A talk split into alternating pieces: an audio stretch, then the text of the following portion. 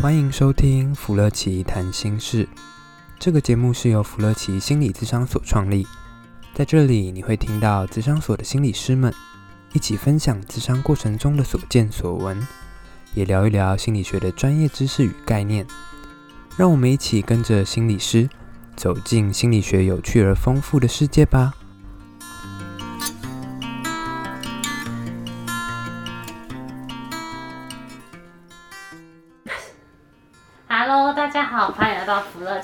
心事。我们今天要继续来分享我们那个心理师的玩具箱、玩具室。我们的游戏室里面其实还有，就是很多人进到我们游戏室都会看到好多不同的那种生活上会出现的东西，对，比如说那个。医生族的玩具，对啊，其实我觉得我最喜欢带小朋友或者是家长来到我们的游戏室，因为我每次看他们玩的时候，就有一种淡淡的自豪的感觉。你看，有这么多的游戏，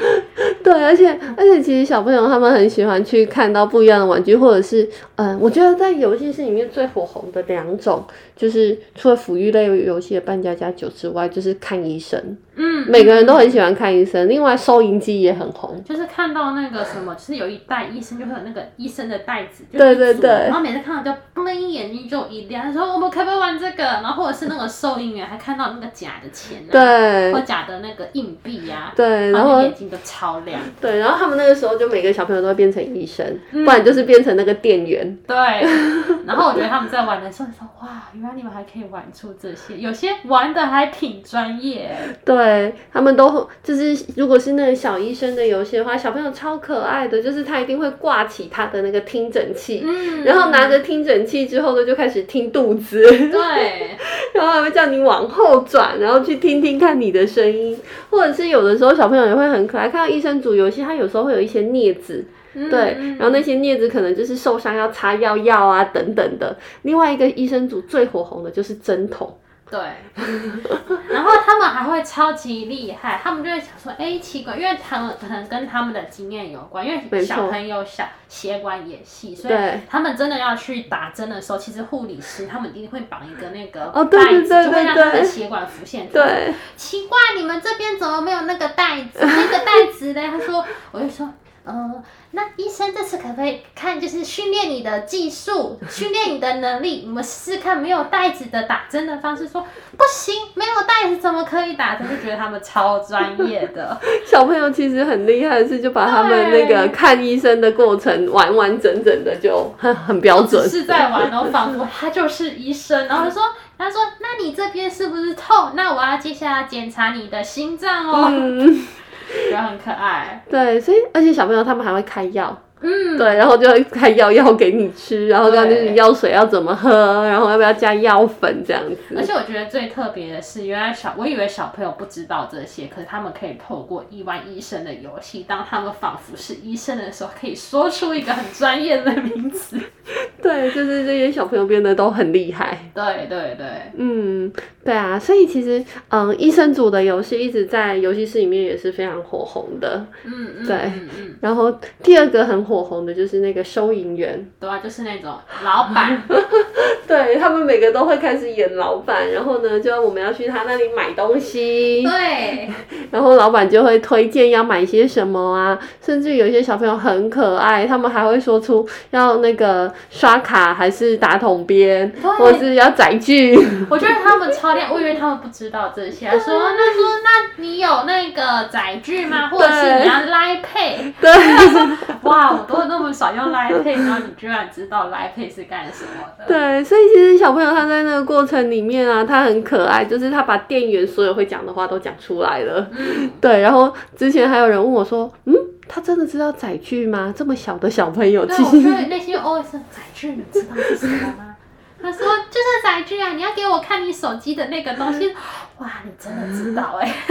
对，所以其实小朋友很厉害，就是他完全就会把他生活上面的一些东西都很标准的演出来了。嗯，我觉得这就是我们今天要跟大家介绍扮演类的游戏的这个一种。的玩具的一个特征，就是就是可以把我们生活经验中遇到的事情把它演出来。嗯，对，因为其实这种扮演类的游戏最重要的一个状态就是它可以去重现孩子的生活的经验。嗯，那他在生活的经验之中，他可当然有的时候他可能会遇到一些困境，对，比如说看医生就是一个很大的困境，嗯，或者是他在看医生的过程会有一些不舒服的感觉等等的。嗯，其实小朋友他就会嗯，在游戏的过程里面，把他生活上看到的每一个经验都直接呈现出来给我们。真的啊，就像我的有一个我遇到的一个小朋友，他 always 每次我都在看牙医，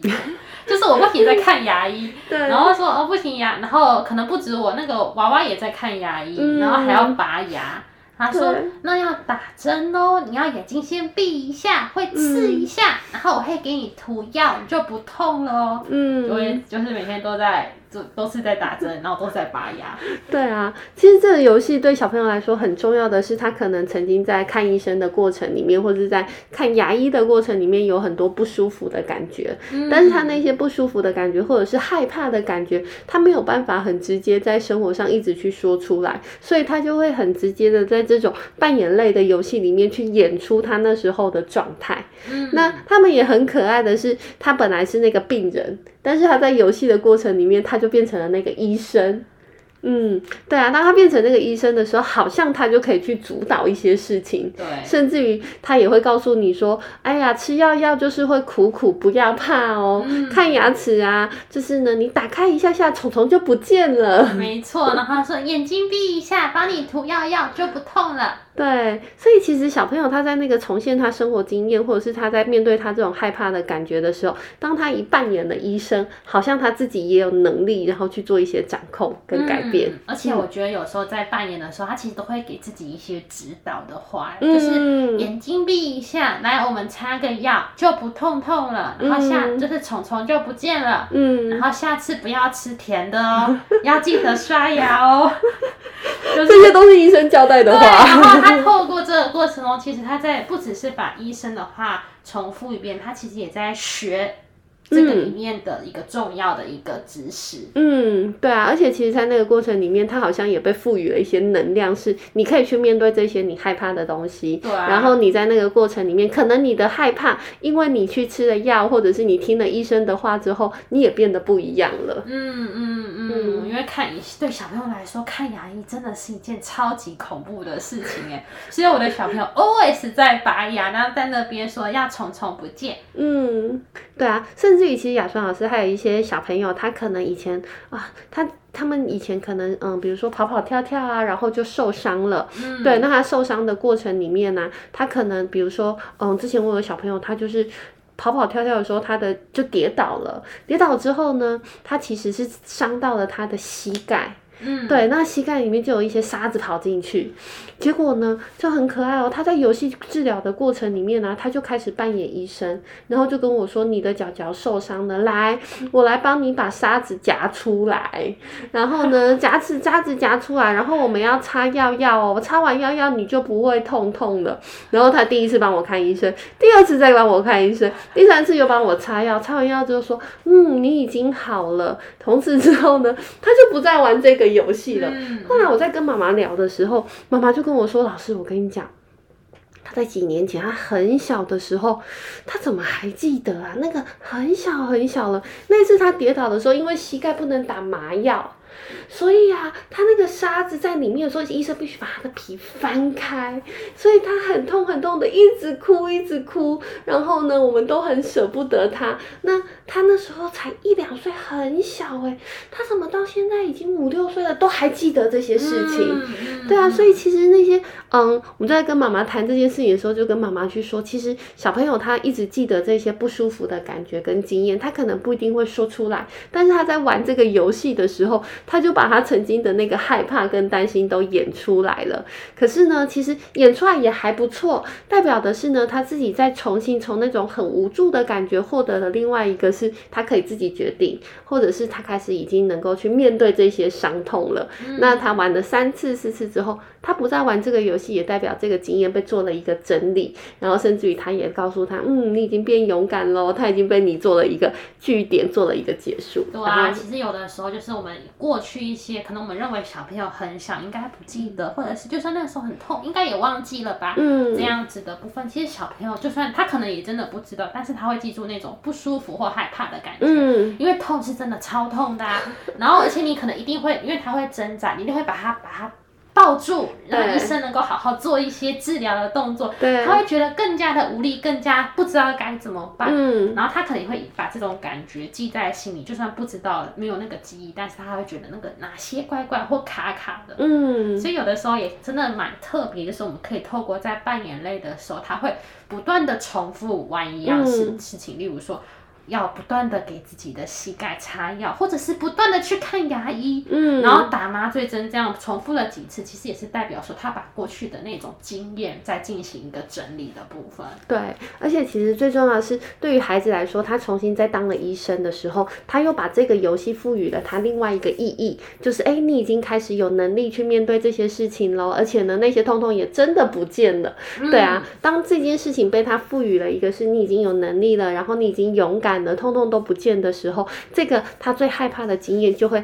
做了一个结束，那他就不会再记得那种痛苦的感觉，因为他知道最后是他变得勇敢了。嗯嗯，这、嗯就是最重要的一个过程，然后也带孩子去不一样的经验跟感受。对啊，我觉得有的时候真的玩到一个据点，其实也是蛮重要的，因为代表说可能之前这个经验我们都以为他忘记了，但是可能透过玩的过程中，他才真正的把这个感受把它处理，或者是照顾，或者是整理好。嗯，没错，对啊。另外，我们来介绍另外一个，就是小朋友很火红的，就是收银机先生。他们 always 超爱当老板的，而且就是真的是一个精打细算的老板。对，他们很可爱，他们都会跟跟你介绍不同的食物，对啊，然后呢，也会引导你要去买一些什么。对，然后就是老板兼大厨，然后又兼那个店小二的感觉，就是 always 就是我们就被安排的明明白白的，要买什么，还有什么特价。对，没错，对。而且他们很可爱的是，他在玩的过程里面呢、啊，他真的就很像我们一般遇到的这个老板，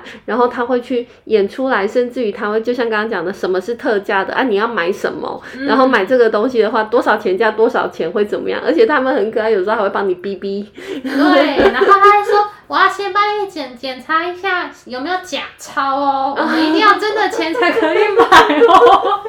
也太可爱了。没错，我就觉得嗯也不错啦，就是他可以 output 一些可能他已经看到，因为其实这个过程中，我觉得扮演类就是扮演出演出你看到的嘛。嗯。然后其实蛮多时候在小朋友除了书本上里面的学习之外，其实我们会透过观察大人在做些什么事情，也学习到一些。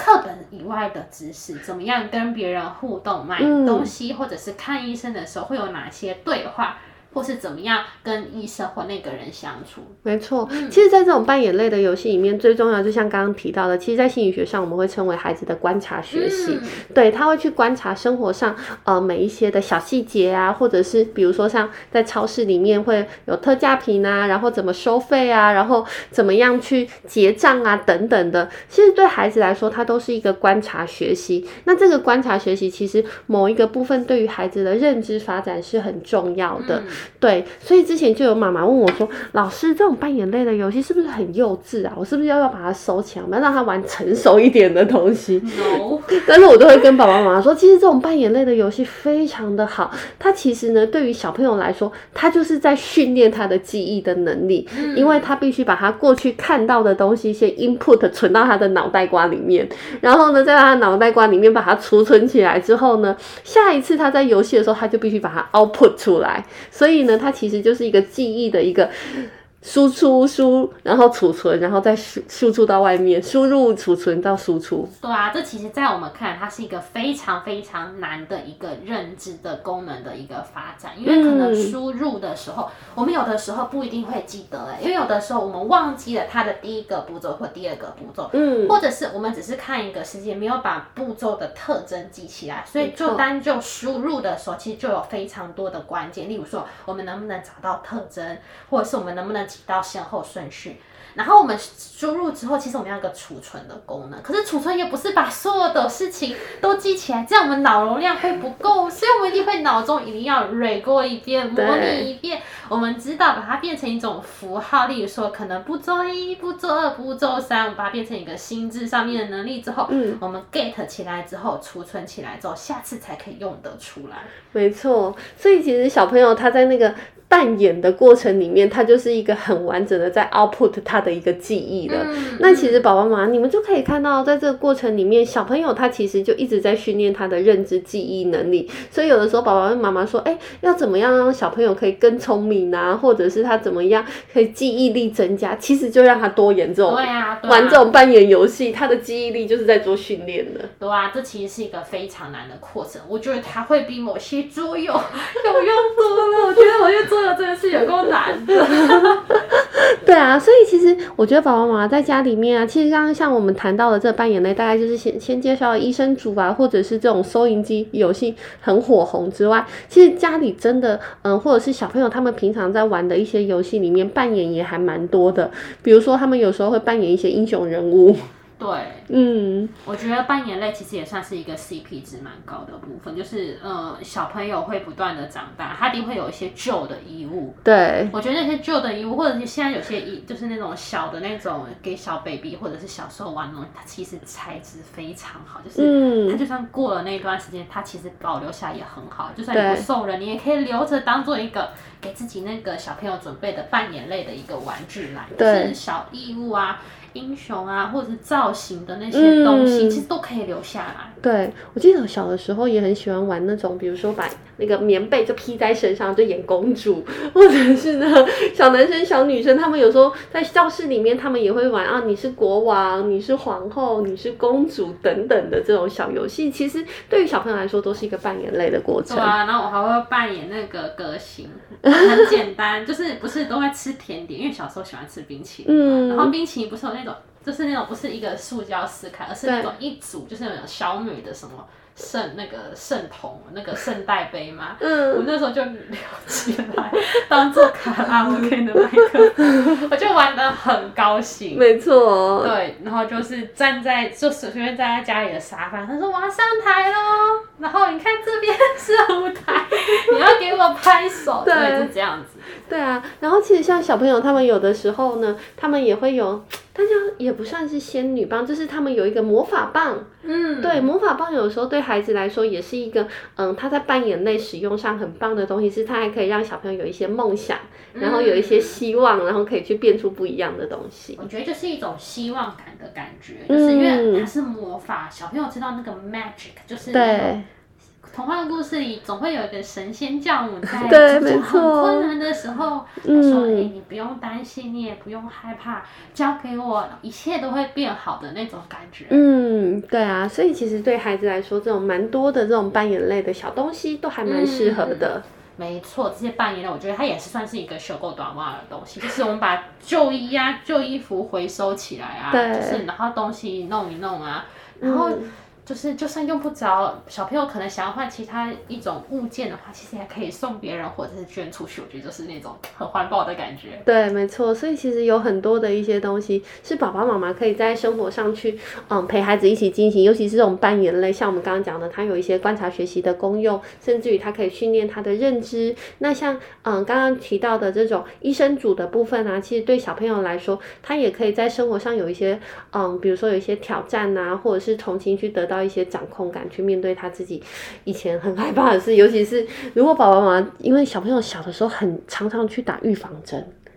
对，那每次去打针的时候都会怕怕啊。记得我我个人都非常推荐，就是看完医生回来之后，可以让他先先打一下，玩一下这种医生类的游戏。对，这种扮演类的游戏里面，你可以减少他晚上会哭哭做噩梦，因为他已经在那个过程里面，嗯，在就诊回来之后，他就去玩那个过程里面，他已经把他的内内在的这种担心，然后又同时又扮演医生去告诉自己，你已经勇敢了，你已经虫虫不见了，你已经变得不怕痛痛了，这样子。而且我觉得扮演类会又跟刚呃我们之前可能提过的表达类有点不一样，就是我们在扮演一个故事玩的时候，其实爸爸或妈妈或者是大人其实是有机会有一个空间可以插介入，例如说可能刚刚雅春老师说的，我们打针完很痛，然后他可能回来也会哭，不一定有办法完成的玩完，就是说你已经好了。嗯，这个时候说不定我们可以偷偷就是让家长进去变成一个角色，例如说护护理师，